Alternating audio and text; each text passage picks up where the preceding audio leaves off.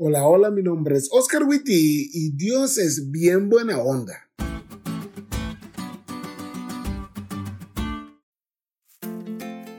En la escuela hay tres tipos de personas.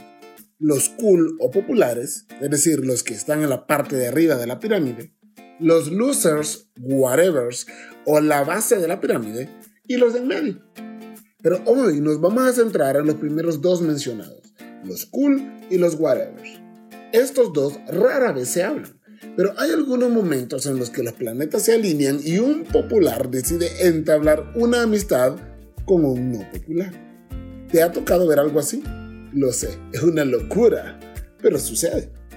Vemos que la chica más popular y casi siempre más guapa empieza a llevarse con aquella chica cuyas habilidades sociales y de arreglo personal son casi inexistentes, pero tiene habilidades académicas que son impresionantes.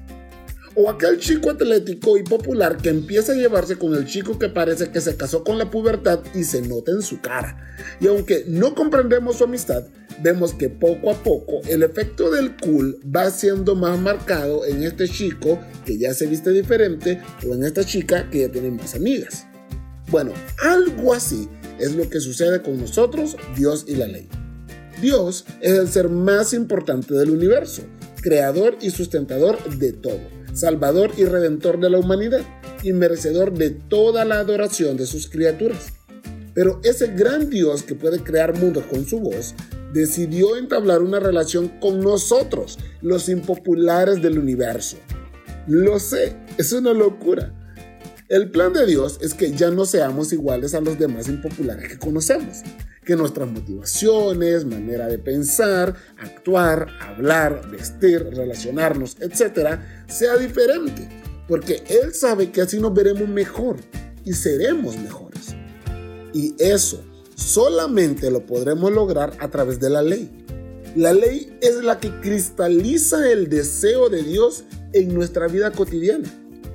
Hace unos días escuché a alguien que dijo que debemos obedecer a Dios sin cuestionar nada.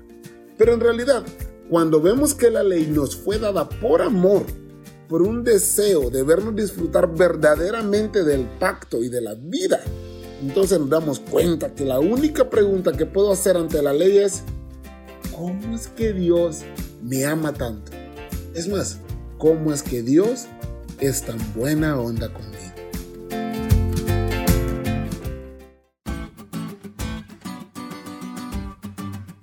¿Te diste cuenta lo cool que estuvo la lección? No te olvides de estudiarla y compartir este podcast con todos tus amigos. Es todo por hoy, pero mañana tendremos otra oportunidad de estudiar juntos.